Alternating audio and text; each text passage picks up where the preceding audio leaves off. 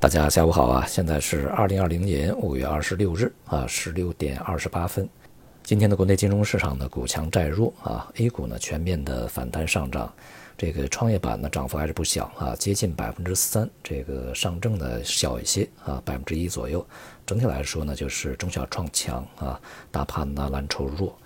外围市场呢，今天表现也不错啊。亚洲市场呢也是全面的上涨，像这个日经指数今天也是涨了百分之二以上啊。包括欧美的期指啊，也都是一个上涨状态啊。主要呢，市场是期待一个经济重启。那在昨天呢，安倍晋三啊也宣布了这个日本呢全面结束呃经济状态。那么再加上欧洲啊、美国呀。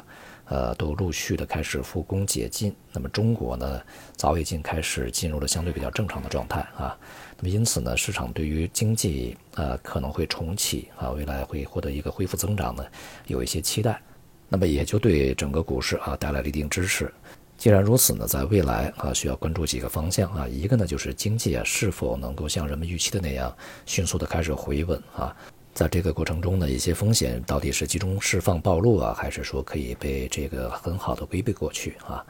第二个呢，就是疫情本身啊，会否随着一个解禁的来临呢出现反复？那么第三个呢，就是对于 A 股而言呢，当前最重要的还是一个这个成交啊，也就是买入意愿呢是否会持续的升温啊，这个成交量是否能够持续放大？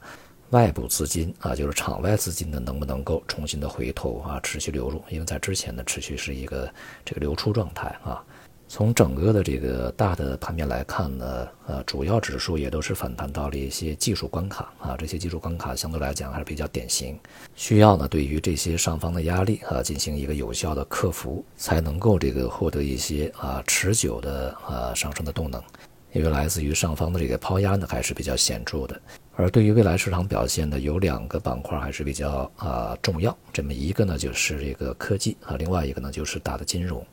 他们在行情里面呢，起着相对比较重要的一个核心中枢作用啊。那么前期呢，科技板块下跌的比较多啊，反弹的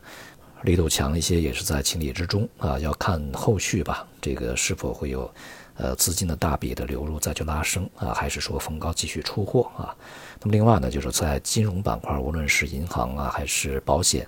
近段时间表现相对来讲啊比较低迷啊，不是非常积极的。那么尤其是对银行股呢，在未来啊，从央行层面啊，无论是从这个一些研究部门呢，还是一些官员，不断的在近一段时间啊，向市场释放一个比较明确的声音。也就是啊，要客观的看待在一季度啊整个银行盈利水平的一个回升，要对未来整个银行体系的风险暴露呢，去有一个充分的认识啊，尤其是一些中小银行啊，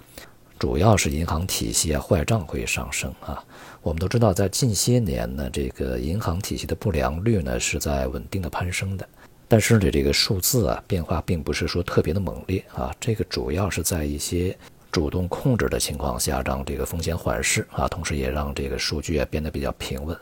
不过呢，由于前期的这个贸易战的冲击，再加上尤其是疫情的冲击啊，预计在未来不良呢会有一个比较大幅度的攀升。这样的话呢，就使得之前这个数据啊平稳平滑的上升这种局面呢难以保持。那么也就意味着必须要向市场传递出来一个声音啊，让大家能够对这样的一个风险啊充分的认识啊。如果未来呢，整个金融板块，尤其是银行板块啊，出现比较大的波动的话，势必会对整个市场呢带来比较大的一个影响啊。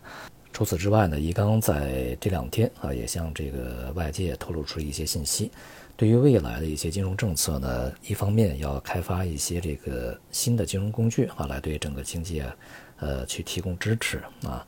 那么另外呢，对于未来的货币政策啊，仍然是强调一个定向啊这么一个概念。所以说呢，这种这个全面的啊大幅度的这种货币刺激呢，现在看来不会啊。呃，央行相对来讲呢，基调是比较稳健的。呃，这种基调呢，相对市场的预期而言，显然啊是这个不够足够啊，呃，相对比较弱一点。所以呢，对于未来的宽松预期啊，市场呢也需要逐步的去调整一下自己的观念啊。那么再加上近一段时间这个债券供给的呃增加，并且呢夹杂着因为外部的一些噪声啊导致的人民币汇率呃，可能会有一些波动啊。那么因此呢，在今天债券市场延续近一段时间的一个调整态势啊，尤其是短端收益率啊是大幅度的反弹，整个债市呢也就延续了我们在之前所说的啊中级别调整这么一个状态，并且呢，在未来一段时间呢，呃，不排除会有以月度计啊，比如说一到两个月，甚至是更长一点时间，整个债市的一个调整会出现啊。大体而言呢，今年上半年的这个我们所说的小牛、结构牛啊，基本上告一段落啊。未来呢，一方面呢，这个熊市暂时还不会啊，但是牛市呢，基本上也要再等一个比较长的时间才会出现。在大宗商品方面啊，整个市场呢涨跌互现，基本稳定吧。这个原油价格呢，在近期一直是处在一个相对稳定的状态啊。从长期基调啊，已经开始变得比较好一些啊。一方面呢是减产啊，这次减产的力度是相当大的啊。这个像美国的被动减产，现在这个每天的产量恐怕也只有九百万桶左右啊，之前是一千一二百万桶啊，非常高的一个水平。那么再加上欧佩克加啊，减产力度也不小，所以说油价呢获得一定支持。那么另外一方面呢，就是啊普遍的一个复工啊，会恢复对原油的一个需求。从长远来看呢，这个。能源组织啊，还是预计整个全世界啊，这个石油的需求还没有见顶，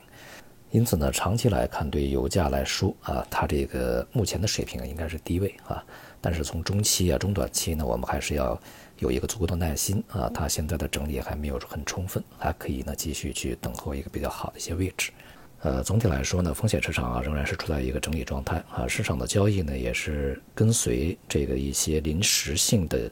这些因素啊。再去转换，稳定性呢还是不够的啊。接下来呢，可能我们需要更加关注一些会议的结果啊，还有一些外围啊他们的一些动向啊，再加上一些这个经济数据啊，是不是像人们预计的那样可以变得比较稳定一些？尤其要关注啊一些局部的信用风险释放，它不只是一些这个企业行业，也会加上一些这个经济体和国家啊。好，今天就到这里，谢谢大家。